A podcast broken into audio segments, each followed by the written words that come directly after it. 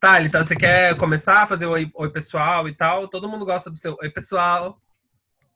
Mentira, você fala isso pra todos. Claro, você é minha única. Ei, minha delícia. Podemos começar, gente? Eu tô aqui. Oi, pessoal, nós estamos aqui com mais um episódio do nosso podcast. Nesse, nessa semana nós vamos falar sobre bissexualidade e nós convidamos duas pessoas muito especiais chegando junto para a gente conversar sobre isso essa semana. Meu nome é Tálida, como vocês sabem. Estou é, aqui com o Bob também. Bob se apresenta. Oi, gente, vocês já me conhecem. Eu sou Bob, estou aqui nesse podcast incrível que é o podcast do Evangelics para um papo maravilhoso sobre bissexualidade. E eu queria que os nossos convidados se apresentassem, falassem um pouco de si, dissessem de onde são. Oi, gente. É um prazer estar com vocês aqui, fico feliz pelo convite. Eu sou a Natália, falo aqui de São Paulo, tenho 26 anos, sou metodista, metodista de berço, praticamente nasci dentro da igreja. Sou comunicadora social também, trabalho com direitos humanos e atualmente eu tenho tenho feito parte de uma é, de uma movimentação dentro da igreja metodista que tem proposto é, a inclusão e afirmação de dons e ministérios de pessoas LGBTs dentro da Igreja Metodista do Brasil. Nesse movimento, a gente tem conseguido se articular, meio que aquele trabalho de formiguinha, né, que a gente vem fazendo em todas as regiões do país, praticamente, é, e tentando passar uma proposta para o Concílio Geral da Igreja Metodista, que vai acontecer no ano que vem, para que essa proposta de plena afirmação e inclusão das pessoas LGBTs seja é, vire um artigo dentro do, dos cânones da igreja, né, que são as, as diretrizes da igreja metodista. Resumindo muito, né, a gente tem uma página no Instagram que a gente tem divulgado algumas, algumas informações referente a essa movimentação. A gente não é uma, um, é, um coletivo organizado, ou nem, nem nos propomos ser um racha dentro da igreja, e sim uma articulação de pessoas mesmo metodistas que buscam essa legitimidade, né? Porque pessoas LGBTs dentro da igreja sempre existiram e vão continuar existindo. Então é mais uma, uma movimentação nesse sentido. Arrasou, arrasou. Obrigado, Natália. A gente está muito feliz com essa articulação que está dentro, está acontecendo, que Roa tem soprado dentro do movimento metodista. Desde já a gente publicou no nosso Instagram, mas não custa reforçar. Contem com a gente, tamo junto e vamos revolucionando, né? Ítalo, conta pra gente quem é você. Menina, dá até gatilho o negócio de quem é você. Do que eu conheço de mim, eu sou Ítalo, eu tenho 22 anos, eu sou psicanalista e eu me considero uma pessoa cristã, mas eu gosto muito de, de conhecer e de experimentar outras religiões, então talvez um cristão multireligioso, não sei. Faço psicologia, faço parte do projeto Psis pela Diversidade, gosto de estudar mitologias. É isso, tô, tô muito feliz e nervoso de estar gravando um podcast, eu acho muito chique, acho de um, de um requinte. Eu estava lembrando agora que eu já dei uma entrevista no rádio, numa rádio evangélica. Ah, eu sou de, de Fortaleza, do Ceará, da uhum. rádio da minha igreja aqui. Chamado Canção Nova, brincadeira.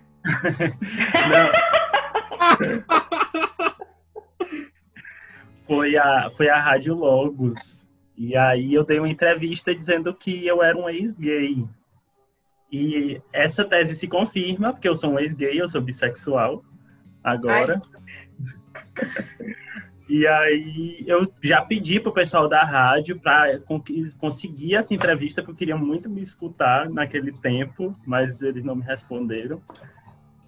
E é isso, é um pouquinho de mim. Então, gente, aqui do Evangelics, no Ministério de Restauração da Sexualidade das Pessoas, tá, pessoal? A gente quer falar, você que tem enfrentado dilemas na sua sexualidade, a gente traz o Ítalo aqui, né, como um exemplo de vitória de sucesso, um ex-gay, amém? Testemunho vivo. Um ex-gay. Hoje eu sou bi. Venha se libertar você também. Venha ser bissexual. Mas é uma boa questão essa sua, né? Se a gente pudesse tirar um, um, um puxar um gancho daí, Ítalo, é legal você falar que você era era gay, passou por um processo de ex-gay, depois se descobriu bi. Você podia falar um pouco sobre isso? Sim, sim. Então, é, eu sempre tive aquela coisa esquisita, tipo, olhar o Marcos Pasquim com o Banacan e, hum, que cara bonito. Mas é... quem não? Eu sou lésbica e não. Entendeu? Ai, olha o gatilho! Gente, sei lá. Olhar com quatro anos de idade uma revista, ver a foto do Dado Dolabella e dizer, meu Deus, que gato. Você sabe, eu lembro dessas coisas. E aí eu sempre escondi isso de mim, né? Eu sempre me, me furtei desses sentimentos. E aí, quando eu entrei para a igreja na adolescência, eu meio que decidi encará-los de uma forma é, por oposição, sabe? Então, eu fiquei negando e tudo mais. Então, eu sempre eu tive algumas experiências, aquelas coisas de adolescente.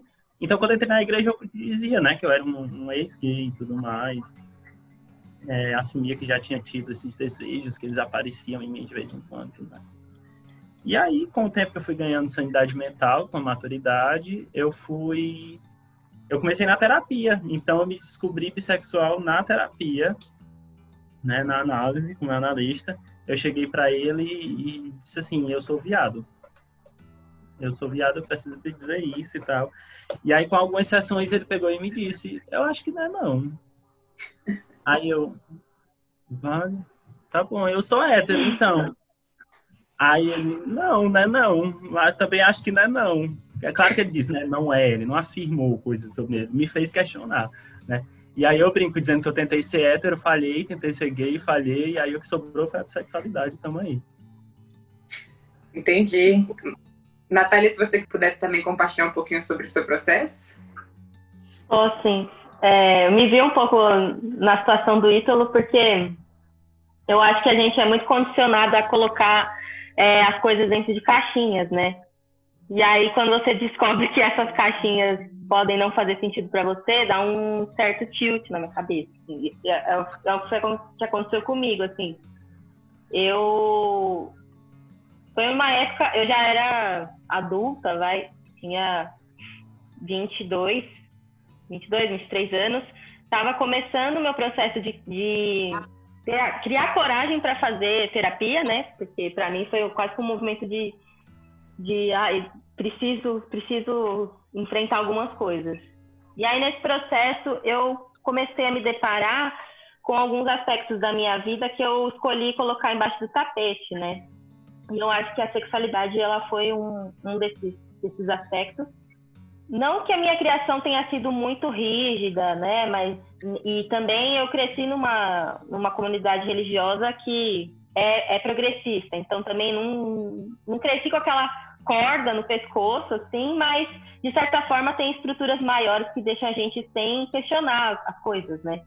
E aí foi numa época que eu estava meio revoltada, assim, com questões relacionadas a anticoncepcionais, eu estava com uma série de problemas hormonais, fui parar na ginecologista, comecei a me questionar em um monte de coisa, e aí é, uma chavinha virou assim na minha cabeça. E a partir de então eu comecei a me propor a pensar sobre minha sexualidade, entender o porquê que eu tinha entrado em alguns relacionamentos. Foi um processo bem assim, entrei num naquele vórtex do autoconhecimento e que que você, meu Deus, onde eu vou parar, né? E, e foi quando eu me entendi, eu já estava num relacionamento com um homem, né?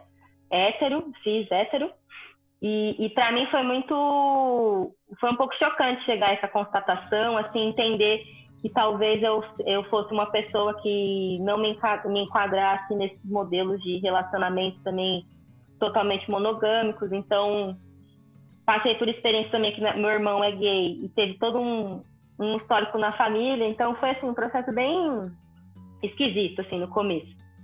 É, eu precisei meio que criar coragem para tirar toda a poeira debaixo do tapete. Assim, foi...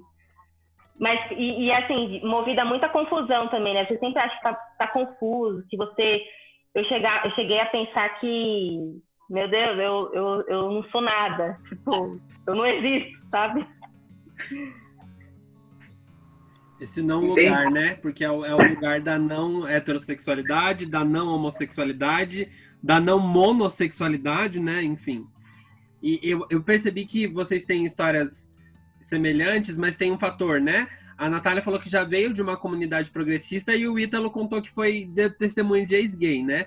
Como que foi para vocês dialogarem isso com a comunidade de fé de vocês e não só com a comunidade de fé, mas com a espiritualidade, né? Porque uma coisa é quando você se relaciona com os outros, outra coisa é no seu íntimo. Teve crise de fé, teve, bom, o Ítalo falou que praticou, tentou dizer que era ex-gay, né? Como que foi essa, esse diálogo com a espiritualidade de vocês, assim? Teve apoio da comunidade? Não teve apoio? Vocês ainda estão na comunidade de quando vocês começaram a se descobrir? Como que é um pouco disso, assim? Então, esse meu processo de, de descoberta da minha sexualidade, ele foi um veio junto com vários processos da minha vida e foi é, paralelo com o processo da minha espiritualidade, sabe? Tudo aconteceu meio que junto na análise. Então, eu estava saindo de um, dessa igreja, né, mais é, retrógrada, indo para uma igreja mais progressista. Então, meio quando eu cheguei nessa nova igreja, eu já me apresentei como bissexual. Né? Então, a, na antiga igreja não tinha espaço para isso. Eu namorava com, com uma menina, com uma mulher, e aí quando eu me assumi, quando eu fui começando a me assumir para mim, mesmo, né? Fui começando a compartilhar isso com ela também. E o negócio é que ela se sentia muito insegura, né? Tipo, ah, você vai me deixar por um homem e tal, né? Aí eu, tipo, não, eu tô com você. E ela, ah, mas eu acho que eu não sou suficiente. Aí eu, tá, ninguém é suficiente para ninguém, mas eu tô com você. É, é o nosso acordo. E aí ela ficava sempre naquela segurança. Enfim, mas voltando pro lado da, da sexualidade, é, então eu estava resolvendo para mim, no processo de análise, foi mais ou menos eu separei como minha parte heterossexual e minha parte homossexual. Não que um bissexual seja meio homossexual e meio heterossexual, não é isso. Mas foi assim que funcionou para mim, eu separei. Então, a minha parte heterossexual estava resolvida, e aí eu fui lidar com o meu lado homossexual, né? E aí foi que aconteceu a crise, né? Tipo, isso é pecado, Deus não gosta disso, isso é errado e tudo mais eu fui achando acolhimento na, na nova comunidade que eu estava indo e fui organizando as coisas para mim, né? E aí, mas a bissexualidade e fé não teve nenhum, nenhum problema, nenhum problema específico. Mas como bissexual a gente sempre sempre é confuso, sempre é confuso. Todo mundo é confuso. A gente vive essa confusão mais na prática, né? Porque é aquela coisa de que a gente está se questionando a todo tempo sabe? Quando eu tava com, namorando com uma mulher, eu ficava, tipo, caralho, um homem, gosto dele, quero, né, e tal. E aí você tá com, você tá com um homem, e aí você, tipo, poxa, será que eu não sou gay? E aí aquilo que eu vivi. E aí você tá com um homem, e aí você, hum, uma mulher, gosto daquilo, quero. Aí você vai lá, e aí, tipo, um, um homem, e aí você fica, né? Sempre, é sempre isso, né? E aí tem, a, tem isso aí. É, a gente fica nesse. Parece que tá sempre numa corda bamba, né? Você tem que cair para um lado, depois você cai para o outro. Eu acho que eu nunca cheguei a ter uma crise assim, mas eram reflexões que eu, que eu fazia. Acho que também porque eu, já faz um tempo que eu venho um processo também de entender minha espiritualidade mais ampla, né? Assim, não só o cristianismo ali restrito. Então, e veio muito de encontro com esse meu processo de entender minha sexualidade. Mas é, tem uma questão que, que para mim ficou muito marcante, que é a, a, aquele lance da promiscuidade, né? Que na verdade você quer todo mundo. E aí esse, esse, esse negócio da promiscuidade é que quando eu vou pensar na minha relação com a minha fé, é o que me faz talvez me colocar nesse lugar de, nossa, acho que eu sou uma bosta mesmo, né? Porque eu devo, eu devo ser muito promíscua, porque é isso, eu posso querer uma coisa e depois eu quero outra. Então eu acho que essa, esse rótulo da promiscuidade para mim foi o que mais me fez é, quase me colocar num lugar ali de não validar a minha espiritualidade. Mas eu também acho que consegui lidar com isso de uma maneira mais tranquila, acho que porque talvez eu estava mais madura também na minha espiritualidade, né? Eu já, já faz um tempo assim que eu tenho é, também feito esse processo de desconstrução, né? Da fé, né? Do que foi, me foi ensinado enquanto dogmas e tudo mais. Então não deixei isso me afetar nesse sentido, mas eu percebo que, por exemplo, esses últimos tempos mesmo, a gente criou um grupo de WhatsApp das pessoas que estão envolvidas, né, metodistas, estão envolvidas nessa movimentação toda dentro da igreja. E aí tinha uma pessoa da minha comunidade no grupo que eu acho que não sabia, assim, da minha sexualidade. E ela é uma, é uma mulher lésbica, né? E ela, ela me mandou depois mensagem no privado. Ela, nossa, Nath, o que você tá fazendo nesse grupo? Porque eu tenho um namorado, né? Aí eu falei, uai, uai, mas eu tenho, eu sou bissexual lá. Você é lésbica? Aí eu falei, não, eu sou bissexual. Você é gay? Falei, não, eu sou. É que é uma pessoa mais velha também. Eu falei, não, eu sou bissexual. Aí ela, ah, tá. Ela demorou um tempão pra me responder de novo. Depois, quando ela me respondeu, ela falou assim: Mas vem cá, você fica com todo mundo? então, assim, são situações que, gente, que eu sei que eu vou passar, que vou continuar passando. E ela não me recriminou, mas, assim, é uma pessoa que também é LGBT é, e que tem, e tem uma questão geracional também, mas que, que, mais uma vez, acaba reforçando esse lugar da promiscuidade, né? É uma coisa, né? É interessante porque, assim, eu e o Bob, Bob gay ou lésbica, a gente passou por um tipo de preconceito muito definido né, dentro da igreja, né? Então, assim, até essa definição do tipo de pecado, com muita clareza, é, é pautado para nós que somos é, lésbicas e gays, e com bissexuais talvez isso seja também um pouco, até assim, é, um pouco mais subjetivo, né? As pessoas têm mais dificuldade de entender do que, que você está falando quando está falando que é bissexual a confusão que vocês passaram, a confusão que, que é de quem é bissexual, de quem é, se relaciona com pessoas bissexuais, elas acontecem inclusive dentro da igreja. Vocês tiveram que lidar com isso na experiência de fé de vocês dentro da igreja, ou se relacionar, pensar mais a respeito disso dentro da Bíblia, especificamente, desconstruir a Bíblia em algum ponto para poder se relacionar com a fé, ou, ou, mesmo nesse processo que vocês já falaram de ser de estarem nesse processo de desconstrução foi mais fácil para vocês? Então, é, como, como eu falei antes, a minha experiência foi, foi tipo essa. Eu tive que lidar com a minha parte homossexual e a minha fé. Né? Porque, assim, especificamente, ser bissexual e a fé é o menor dos problemas, né? Na, na minha cabeça. O problema é eu com um homem, com outro homem. Aí, aí que tá o problema. Eu contra a mulher, tranquilo, né? É, então foi mais ou menos assim que, que funcionou para mim. Ah, e, estou é, falando em homem e mulher sendo bem binário, coisa que a bissexualidade não é, né? Inclusive no, no manifesto no manifesto bissexual está estabelecido lá que que não é o dois não é de dois gêneros, né? Não é afirmando que existem só dois gêneros. É, eu gosto de definir a bissexualidade, pelo menos a minha e de algumas outras pessoas que, que é, têm esse acordo, que é a atração pelo meu gênero e por outros. Né? Esse é o dois, é o meu e outros. E aí, por pessoas não binárias, por pessoas intersexuais, né? E por pessoas a gênero e, e afins. Oi, então, mas assim, é, quando a gente fala, eu, e aí eu tô perguntando para você, até pegando esse gatilho, porque quando eu e a Thalita, a gente vive a experiência de se reconhecer gay, a gente reconhece que a nossa essência é pecado, porque nada me faz deixar de ser gay, e nada faz a Thalita deixar de ser lésbica.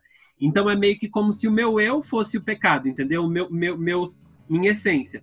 E aí, quando eu te escuto, eu queria só entender se é isso mesmo, e se eu tiver errado, por favor, me corrige porque eu acho que essa talvez seja uma limitação da monossexualidade. Ao que me parece, quando você fala sobre a bissexualidade não ser o problema em si, o problema ser o homem, você tem uma noção, então, talvez, de que de fato a noção de pecado possa estar mais na prática do que na essência. Então, assim, você sente atração pelos dois, se não que você, não que você, Ítalo, tenha vivido isso, tá? Mas só tentando saber se esse é um processo na bissexualidade. Porque o que eu fico pensando é, os bisse, as pessoas bissexuais que chegam pra gente, então elas falam assim: não, eu não sou o pecado na essência. Eu só preciso não praticar o pecado que é dar voz, entre aspas, a esse meu desejo impuro. Entendeu o que eu quis dizer? Porque quando você fala para mim, eu falo assim: então eu não vou me relacionar com ninguém. Eu não tenho como, como ver a, a, a minha homossexualidade como um problema só de prática, porque eu sou gay praticando ou não, eu não deixo de ser gay. E quando eu te escuto, eu queria entender se é isso mesmo e eu posso estar errado. Quando você entende que o seu eu não é o pecado, o pecado é o que você faz com isso. É isso mesmo ou eu tô pirando? Olha, pelo menos eu vou falar da minha experiência é, pessoal, né? Que é do que eu posso falar minimamente. É mais ou menos isso para mim, sabe? Isso que você falou. O problema é a minha, entre aspas, parte homossexual, né? É o meu lado, minha parte que se relaciona com outros homens. Também não é essa questão de, de só comportamento, de só ato, né? Mas existe muito, muito isso também, né? E eu, eu fico até pensando, tanto de pessoas, eu sempre penso isso, tanto de pessoas que deixam de viver a plenitude da sua sexualidade, porque são pessoas bissexuais, mas escolhem negar o relacionamento com pessoas do mesmo sexo. E aí a gente vê os, os machos sigilosos por aí, né? Os homens que, que só se relacionam com outros homens escondidos e tudo mais, essa coisa. Que acabam, sei lá, se casando com mulheres, mas mantêm relações com outros homens. Eu fico, gente, esse pessoal podia estar vivendo uma vida tão mais legal Vem ser bissexual com a gente. Fica aí o apelo. Natália, como é que foi pra você? É, eu fiquei pensando na, nessa fala do Ítalo também, porque quando, por exemplo, quando você fala que parece que na sua cabeça você precisou fragmentar, né, o seu eu, para conseguir lidar com a parte que seria é, gostar de, de outros homens. Só essa necessidade de, de se fragmentar, para mim, já me dá um. Me faz questionar o porquê essa necessidade de fragmentar, entendeu? A gente é muito. Se eu fosse desenhar minha sexualidade, eu imagino umas coisas assim, sabe? E aí, Explica para o nosso ouvinte como é que você imagina. Natália é, está fazendo movimentos confusos com as mãos. Com é, gente, eu sou, eu sou da, eu sou do vídeo, da imagem da foto, não sou do áudio. É, eu imagino um, aquelas, aquelas imagens que você, de arte contemporânea, assim, que são vários rabiscos coloridos, assim, uma confusão danada, tipo um desenho de criança. Eu imagino isso.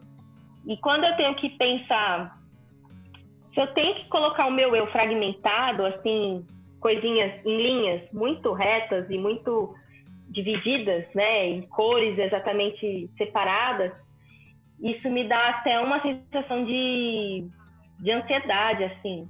É, eu não sei se para você, Italo, te gera isso. Porque quando eu comecei a questionar a minha, a minha sexualidade, foi justamente num período onde eu também estava questionando é, meus direitos reprodutivos. E aí é, eu comecei a pensar que também tudo que eu coloquei debaixo desse tapete fosse uma forma, pensando agora, né, com vocês, a partir dessa pergunta do Bob também, foi também uma tentativa minha de, de, de que eu acabei me fragmentando, sabe? E coloquei algumas partes embaixo do tapete. É, fico pensando nisso, assim, eu não sei se para você foi assim. Então... Então, deixa eu dar um, uma representação gráfica da minha sexualidade também. Eu vejo minha sexualidade muito bem representada na bandeira bissexual, sabe? Minha sexualidade ela é roxa. Se ela for uma cor, ela é roxa. Hoje ela é roxa, mas antes de ser roxa, ela precisou ser azul e rosa, sabe? Então eu precisei lidar separadamente com o azul, tava tudo ok, né? Porque tá ok ficar com pessoas de sexo oposto aí eu precisei lidar com a parte rosa, de ficar com pessoas do, do mesmo sexo, mas hoje não, hoje é tudo roxo. Mas em um momento eu precisei separar para precisar lidar com cada uma dessas partes. Hoje está integrado, né? Hoje não está mais sentido. Eu só precisei cindir por um momento. E aí, hoje está roxo, está tudo integrado. Eu entendi, eu consegui entender melhor agora o que você disse sobre ter que lidar separadamente, mas agora eles estão unidos, né? Estão coesos. E nesse sentido, e, e aí faz sentido assim para mim entender a, a desse jeito. E também faz sentido entender da forma como a da Natália. Acho que é isso, na verdade, né? Existem sexualidades e formas de, de entender essas, essas, essas questões de maneiras diferentes mesmo. o que é o que assim, se a gente pode falar de diferenças entre bissexuais, lésbicas e gays, é exatamente isso, né? A gente teve que passar por um processo todo coeso sobre toda a nossa experiência e vocês puderam é, processar sentimentos e emoções e relações e afetos e sexualidade de formas mais continuadas, né? Pelo menos eu sinto que para mim foi um bloco coeso de discriminação e preconceito dentro da igreja e minha alta minha auto-reprovação e aí lidei com isso e vocês puderam fazer isso de forma mais fluida e continuada também, né? É, talvez seja por isso que na bissexualidade existe também essa questão mais discutível, né, sobre cis heteronormatividade e essas outras questões da pansexualidade também, que são possíveis dentro da bissexualidade, né? Um negócio que eu estava pensando era sobre, é, justamente isso, sobre as várias bissexualidades, né? Porque é, existem várias classificações e tal, que eu não gosto de entrar nessas coisas. Tem gente que vai funcionar isso, mas tem gente que não que é aquela coisa de é, heteroafetivo e homossexual, tem um monte de rolê desse, né? Mas a, a, questão é que existem várias bissexualidades, né? Existem bissexuais que são mais que é um roxo mais rosadinho, tem bissexual que é um roxo mais azulado, tem bissexual que é bem roxo, roxo, roxo mesmo, né?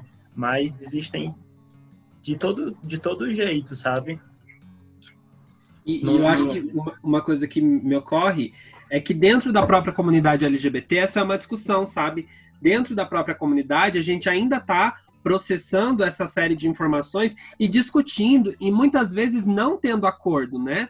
Então, é, a, a, própria questão de discutir é, entre bissexualidade e pansexualidade, né? E, e, e, a, e a necessidade de afirmar uma bissexualidade que não é binária, ela acaba sendo uma afirmação que é política não só para o lado de fora, para quem não é da comunidade LGBT, e diante, no nosso caso, como evangélicos e, e LGBTs cristãos e cristãs, para quem é fundamentalista e conservador, mas afirmar essa bissexualidade também internamente, né? É um ato político para fora, mas é um ato político para dentro também, né? E aí eu queria ouvir de vocês um pouco sobre como é esse processo na comunidade LGBT, assim. Como que é a recepção de vocês? A Natália falou, por exemplo, sobre um recorte geracional, com uma experiência da irmã da igreja. Falou, mas você é gay? Mas você é gay? Mas como que é isso? Vocês se sentem apagados? Vamos falar um pouco sobre o apagamento da comunidade bi dentro da comunidade LGBT. Como vocês sentem isso, assim? É, assim, vou a partir de umas experiências minhas, vivências minhas, pensando nesse contexto. Nunca, nunca ocorre, se eu, se eu tô com uma outra garota dentro de um rolê que eu sei que tem muitas pessoas LGBT, nunca ocorre para as outras pessoas, normalmente, pensarem que talvez nós duas não, não fossemos, não sejamos lésbicas. Nunca ocorre, não, não tem essa possibilidade. Eu acho que o fato de já não ter essa possibilidade já é um, um certo incômodo, né? Eu acho que dentro, acho que todas essas esses clichês de, de bisfobia que a gente escuta é, é, fora, de aspas, né? É, a gente acaba reproduzindo dentro da, da própria comunidade, né? Porque é, é, uma, é essa lógica de que a gente precisa colocar as coisas em caixinhas. Então, é, por exemplo, eu trabalho com projetos relacionados à prevenção HIV e IST. E é sempre é, é interessante, por exemplo, em rodas de conversa, quando a gente vai falar sobre é, prevenção especificamente ao HIV, pessoas bissexuais elas não elas nunca elas nunca estão dentro desse desse aspecto de que também são populações, por exemplo, que estão numa condição ali de maior vulnerabilidade. Violências muito veladas, assim, sabe? É, você tem que ter, às vezes, você tem que estar com uma anteninha ligada para você pegar, assim, coisas muito... Sutis, né? Muito veladas. Sutis, é. Então, eu queria até falar, a, já que o Bob tocou, na diferença entre bi e pan, né? Que é uma coisa bem confusa. Eu entendo a diferença entre bissexualidade e pansexualidade é como eu acho que na prática é a mesma coisa, né? Tá tudo junto dentro. É como se a bissexualidade tivesse dentro da pansexualidade. É, mas o que eu entendo é que para pessoa bissexual, o, o gênero ele está ali, independente de qual seja, o gênero está ali. E para a pessoa pansexual, o gênero não importa. É, não é como se não se visse o gênero. Eu me atraio pra, pela, pela pessoa independente do, do gênero dela. Para os bissexuais, para as pessoas bissexuais, é como se eu me atraio pelo gênero e por aquele gênero e por aquele outro gênero e por aquele outro gênero também, sabe? Queria compartilhar uma experiência que foi minha relativa à questão da sexualidade para além da genital, né? Que foi a vez que eu me relacionei com um homem trans. E que, como para mim foi uma experiência de muito aprendizado, no sentido de, de entender que a minha homossexualidade não é definida pelo genital, né? Porque eu continuo sendo um homem gay e continuo me apaixonando, me envolvendo por homens, né? E aí descobrir isso. E a gente tem uma pessoa, um caso super famoso, que é o Pedro HMC, do Põe na Roda, o Popo Vaz, né? Que enfim, é, são um casal gay e um é cisgênero e o outro é transgênero. E, e de como é engraçado, assim, né? É, é, complexo pensar essa, essa ideia de sexualidade ligada a um gênero e é complexo pensar essa relação de gênero ligada a uma genital, né? Então, é todo um, um processo de desconstrução que a gente vai aprendendo na caminhada mesmo, né? Enfim. Porque eu sempre fiz aquelas piadinhas assim, não, eu gosto mesmo é de instrumentos, eu gosto de pegar no instrumento. Eu sempre fiz essas brincadeiras como homem gay. E aí, de repente, essas brincadeiras não fazem mais sentido, porque na verdade eu gosto de homem, entendeu? E, e tem alguns homens que, que, por não terem a genital, é, que, ao, que ao nascimento é designada como a genital própria de um homem, não deixaram de ser homens pelos quais eu me atraio, quero beijar, quero me relacionar, enfim. Então são experiências muito né, de crescimento, assim, enfim. É, eu acho que é um, é um exercício de refletir, na verdade, que a gente também se atrai por, pela, pela performance das pessoas. Então, qual é a, a não sei se eu vou usar o termo certo, mas é, o gênero que outro indivíduo vai performar que vai me atrair. E aí eu acho que, que entra um pouco nisso que nessa diferenciação assim que o Ítalo fez, né? Porque mais uma vez nós não somos condicionados a, a, a, a, refletir sobre isso, né? De você se atrair pela forma como a pessoa se expressa no mundo, né? Isso para mim é, é, é, embora eu nunca tenha me atraído por nenhuma outra pessoa que não fosse uma expressão eu não sei nem se eu tô dizendo as coisas corretas, mas eu entendi o que você quis dizer e eu vou, vou até terminar por aqui. O Marcos Pasquim discorda, viu? É verdade, mas ele não está aqui para falar. Kubanacan não está na segunda tarde mais. Kubanacan foi um. Chorar. Kubanacan foi um ícone para uma geração inteira. É porque, gente, aquele espelho sobre. Ai, Ai, meu Para que me dá gatilho. Gatilho. A novela não tinha fim, era maravilhoso. Para que me dê gatilho. É, eu, eu tava pensando também sobre a questão de, eu acho que eu vou inventar uma palavra nova ou não, que é do da monossexualidade. É, como é que eu falo isso, gente? É monossexualidade.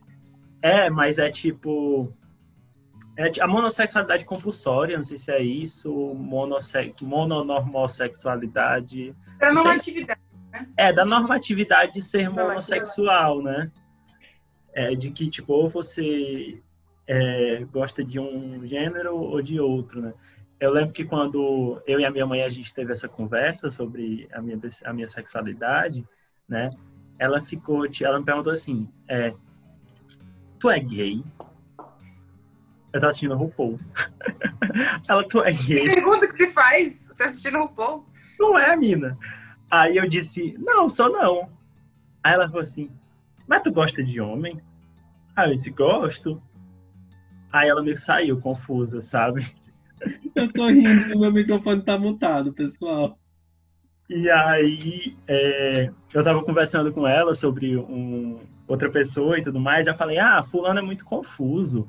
Ela confusa é tu, que não sabe se gosta de homem ou de mulher. Aí eu disse, ué, eu tô bem decidido, eu gosto dos dois, e essa é a minha decisão, né? Aí ela, ah, ainda tem esperança que tu case com uma mulher, não sei o quê, e que tu tenha filho, uma família normal. Aí eu, sei lá, vai que rola, né? Não sei. e aí tem, tem isso, de uma vez o filho de uma amiga perguntou para ela, é, ah, o Ítalo é gay? Não, ele é só confuso, ele tá se decidindo ainda e tudo mais. Aí depois eu, eu ainda não tive essa conversa com ele, mas eu vou ter que chegar para ele e dizer, ó, oh, cara, eu não tô confuso, eu estou decidido, né? E não tive essa oportunidade ainda.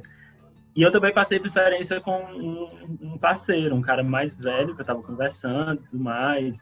E aí a gente conversando há umas semanas, e aí é, entrou nesse assunto de falar da minha bissexualidade. Ah, eu também já fui bi. Conheço um monte de gente que já falou que era bi, mas isso é só uma fase, não sei o quê. Não é legal, né? Assim, mas assim, eu consigo ouvir qualquer pessoa da, da minha família falando as exatas coisas que você está me relatando, assim, porque são estereótipos que se tem em relação aos bissexuais, né? De que é uma fase, essa fase dura uhum. 50 anos, mas é uma fase. E aí ele ficou, aí ele ficou dizendo, né? Ah, não, mas você, você vai se assumir gay ainda. Aí eu, não, cara, mas eu gosto de mulher. Eu gosto daquele negócio, sabe, de mulher. E eu gosto de, de outros gêneros também. Aí ele, não, é, Aí eu disse, eu já, aí eu dei uma carteirada nele, né? Eu disse assim, eu já namorei com uma mulher, né? Aí ele pegou e disse, ah, mas isso aí também não sei o quê, enfim. E aí ele não aceitou, né? Que eu sou bi. Mas é isso. E assim, e essa confusão, ela é vivida internamente pela gente por muito, assim, per, pelo menos por mim, por vários bissexuais que eu, que eu tô em contato, perpetuamente, a gente está sempre nessa né, de que quando a gente está com homem, a gente quando eu tô com homem, de, ih, será que eu não sou gay, tô me enganando? Eu tô com mulher, ih, será que eu não sou hétero e tô me enganando? Mas aí você tem, sempre tá renovando a sua carteirinha com você mesmo e, e tudo mais. É, vou só pegar o gancho então também. Quando no começo eu comecei a falar das minhas crises existenciais, de chegar a pensar que Tipo, ah, meu Deus, eu acho que eu não existo, então. É um pouco nesse, nesse lugar, assim, de que o tempo todo você tem que ficar pensando sobre si, né? Tipo, eu sou tal coisa, eu sou tal coisa. É uma necessidade, tipo, de, você tem que se autovalidar, assim. Às vezes eu penso muito nisso, assim, eu tenho que estar sempre me autovalidando pra, não, beleza, eu tô aqui, sabe? Com a minha mãe, assim, foi, um, foi uma experiência bem minha mãe já estava calejada, assim, entre aspas, porque meu irmão mais novo é gay já, já, já faz bastante tempo, assim, na família, né? Então ela já estava assim, tipo, ela, eu imaginei muito assim, uma guerreira que sobreviveu, né? As suas, todas as suas crises internas. Então, hoje eu amo meu filho, tá tudo bem, beleza. Aí um belo dia eu tava no trânsito com ela e aí eu e assim, eu tava muito, há muito tempo já, eu tava assim, preciso falar com minha mãe, preciso conversar com a minha mãe. Já tava levando várias broncas da, da minha terapeuta, porque ela falava, mas que necessidade é essa de tá, de falar para sua mãe, né? E eu, não, é minha mãe, eu preciso falar, eu conto tudo com a minha mãe, é minha mãe, né? Aí eu decidi, tipo, um dia no trânsito, assim, tava inclusive voltando da igreja. Aí eu falei, ah, então, mãe, é é, queria te falar um negócio, não sei se a gente já chegou a conversar sobre isso, mas eu já faz um tempo já que eu sei que eu não sou uma mulher hétero. Aí minha mãe assim parou, me olhou, que tipo assim, que, que você tá falando, né? Aí eu comecei a conversar com ela. A primeira pergunta dela, isso foi muito marcante para mim. Eu não guardo mágoas nem nada, mas a primeira pergunta dela foi assim: "Tá, mas e seu namorado?" Aí eu fiquei assim, mãe, eu acabei de contar um negócio meu sobre mim. Você tá perguntando sobre outra pessoa, sobre a outra pessoa? Aí ela se tocou, né? Ela, não, mas como é que é isso? Como é que pode? Você vai sair por aí com todo mundo agora? E eu, eu falei, não, mãe, não, não é isso, não é sobre isso. Tipo, se eu quiser, eu faço, mas não é sobre isso que eu tô conversando com você, sabe? É sobre quem eu sou, né? Tipo, como eu passo a entender a minha, a forma com que eu me relaciono com outras pessoas. Nossa, foi assim, tipo, o dia inteiro ela voltava na cozinha, ela, mas. Aí ela me olhava, ela, não, nada. Aí dali um pouco ela voltava pra mas Natália. Tá, deixa. Aí, tipo, meu irmão voltou assim no fim do dia e falou: Natália, a mamãe tá muito confusa. Você precisa dar um. Você precisa trazer uma informação para ela. Eu falei, mas não tem informação. Não tem, uma, não tem o que trazer para ela. Eu já trouxe. É sobre o que eu. É isso, é aquilo ali que eu falei para ela. Então, para mim foi muito, foi muito simbólico assim. Esse, a primeira reação dela foi o medo, tipo, da outra pessoa que está se relacionando, relacionando comigo. E na época eu, né, muito antes já já tinha conversado com meu namorado ele sempre foi muito compreensivo comigo, apesar de que às vezes tive que aguentar algumas piadinhas, que hoje já não acontece mais, né? Porque tem isso também, né? Se você é uma mulher é, bissexual e você tá num relacionamento com outro cara, você é, tem que estar o tempo todo enfatizando ali que você não tá a serviço de fetiche, né? Tipo, e mesmo quando você tá num. Você vai só picar com outros caras que talvez não, que não sejam é, que sejam héteros, você tem que, parece que sempre tem que demarcar esse lugar também. Eu, tipo, não estou a serviço do seu fetiche. E é muito, para mim foi muito marcante, porque é, mais uma vez, assim, além dessa questão que a gente fala de bifobia, é uma mais uma marca do, do pensamento patriarcal, né? Assim, de que e o cara, sabe? Eu tô falando de mim, tô falando da minha vivência enquanto mulher. E aí, hoje ela já já lida tranquilo assim com isso, eu converso com ela e tudo mais. Foi até interessante porque eu abri também, acho que uma caixinha na cabeça dela, que nunca tinha sido aberta. E aí, depois de várias várias vezes ela começou a trazer histórias e as amigas contavam para ela e ela me perguntava: "Ai, você acha que fulano então é bissexual?" Falei, mãe, eu não posso saber pela outra pessoa. Ai, mas olha, fulana fez tal coisa, tal coisa, tal coisa. Falei, ai, mãe, calma. Eu acho que a Natália entrou no ponto que a gente pode falar um pouquinho, que é sobre é, a bissexualidade e a monogamia, ou a poligamia. É, não, é, não necessariamente porque nós somos bissexuais que nós somos poligâmicos ou não monogâmicos. E existem pessoas bissexuais monogâmicas. Né? Até hoje eu me considero uma pessoa monogâmica, mas existem e existem pessoas bissexuais não monogâmicas, né? Não é porque você é bissexual que você vai ter que ficar com homem ou mulher ao mesmo tempo.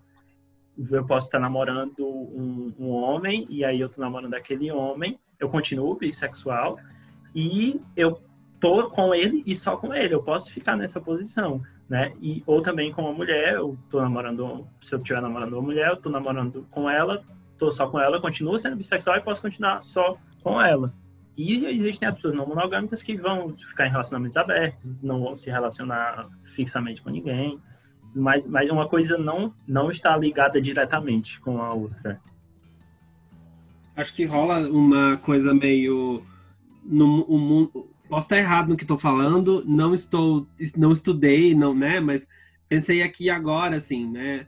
Que o, o mundo homossexual, monossexual, homo, o gay e a lésbica, eles rompem com a heterossexualidade, né? E com a pertença da, da, da relação com o sexo oposto. Mas a bissexualidade, ela às vezes tenta ser, entre aspas, apropriada de forma fetichiosa, fetichizada, né?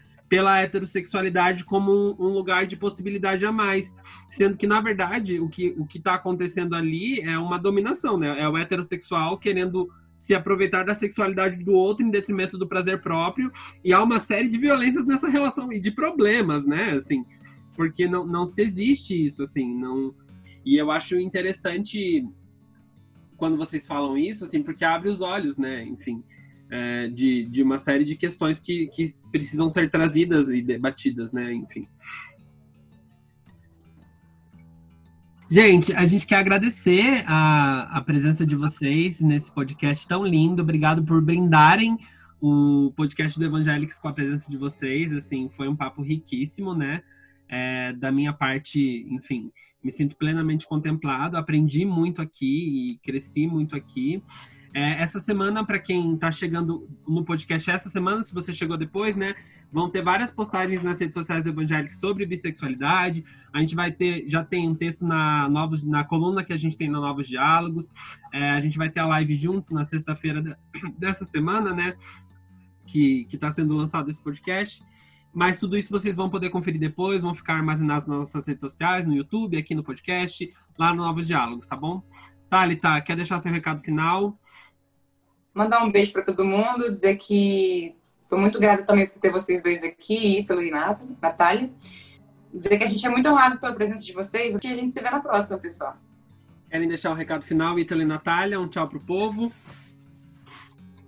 Eu queria agradecer o convite também e estou felizão de estar aqui, de ter participado. É, ele é tipo o Pedro Bial, só que do evangélico. Assim. É o Pedro Bial do evangélico. Então, usem filtro solar e bebam água. Ai, também queria agradecer vocês, foi um prazer. É, acompanho a caminhada do Evangélicos aí já faz um tempinho. Sou muito grata por isso. E é isso, obrigada. Valeu, galera! Seja o que quiser, respeite o que é seu. Seja você. Seja o que quiser.